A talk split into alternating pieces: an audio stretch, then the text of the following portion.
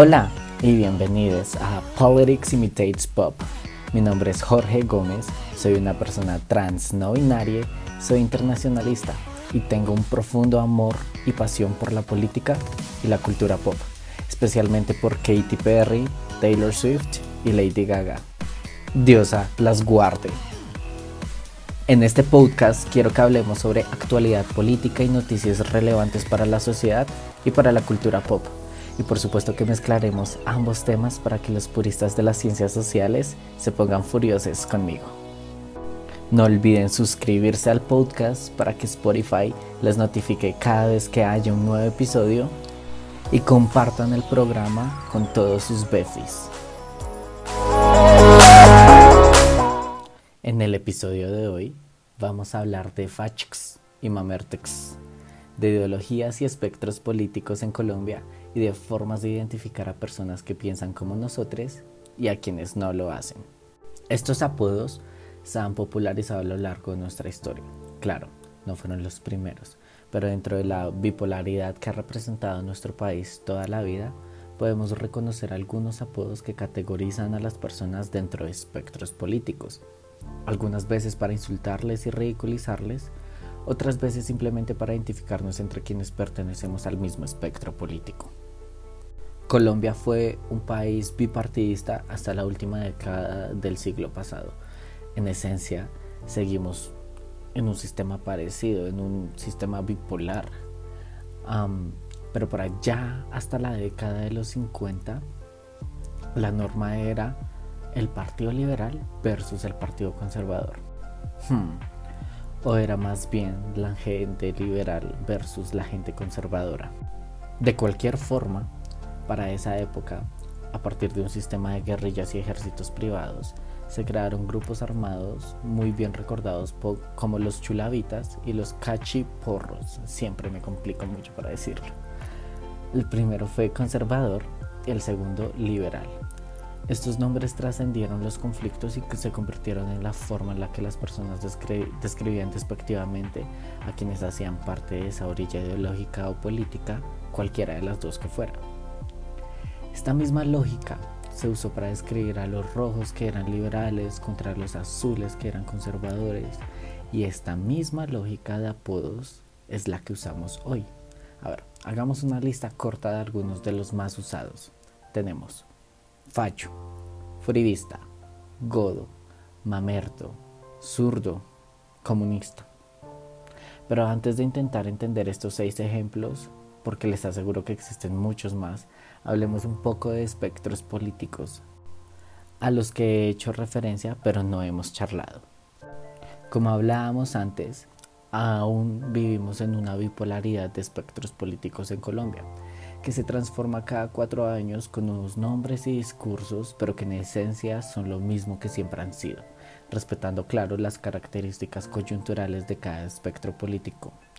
Hoy podemos decir que este espectro tiene dos grandes representantes.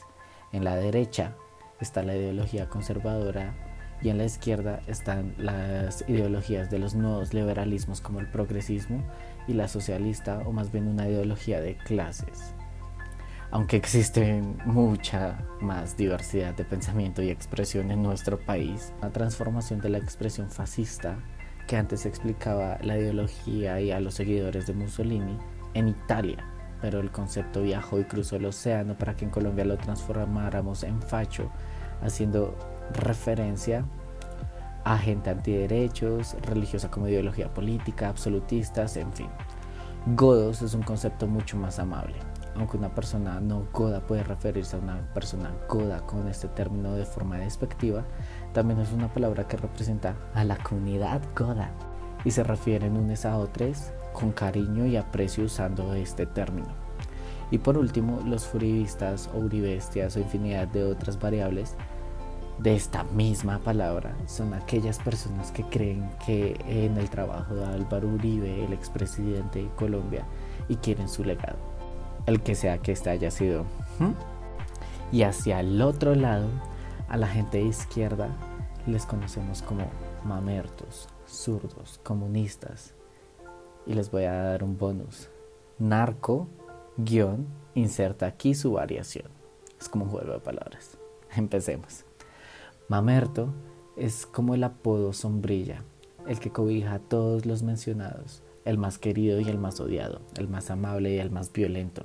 Mamerto es, en definitiva, lo que quieras que sea, como las Barbies. Zurdo, izquierdoso, es más claro, hace referencia a la gente anticapitalista, antisistema, antineoliberalismo. Este concepto es más sencillo, pero también es más aburrido y ya es hasta obsoleto. So last season. Comunistas. Este se volvió popular junto a su hermanita menor socialistas. Es en efecto usado más como insulto. Y si lo usas como insulto, ni siquiera debes saber nada de comunismo ni socialismo para usarlo solo tener diversión e ir diciéndole a todo el mundo comunista, solo no sé, por pensar en que todos los colombianos deberíamos poder tener tres comidas al día, algo así bien radical. y llegó la hora para nuestro bonus. Este me emociona un montón. Es que es como un juego de palabras, increíble. Tú decides contra quién usarlo. De verdad es un personal favorite. Acaban unos ejemplos narcoinstitucionalismo, narcoestudiante, narcouniversidad, narcolecciones. Y así, la lista sigue. De verdad es que he escuchado una cantidad de combinaciones de narco guion lo que sea, con contexto, sin contexto, generalmente sin sentido, y se los digo generalmente sin sentido. Es simplemente fabuloso. Es que además es versátil, tiene carisma, uniqueness, nerve and talent. Lo usan los fachos más fachos, es súper exclusivo y realmente divertido. Fuera de chiste, estos apodos describen mucho la actualidad política y social de nuestro país, más allá de cualquier ideología o muestra apoyo político. Espero hayas disfrutado esta charla sobre apodos políticos y nos escuchamos en el próximo episodio. Adiós.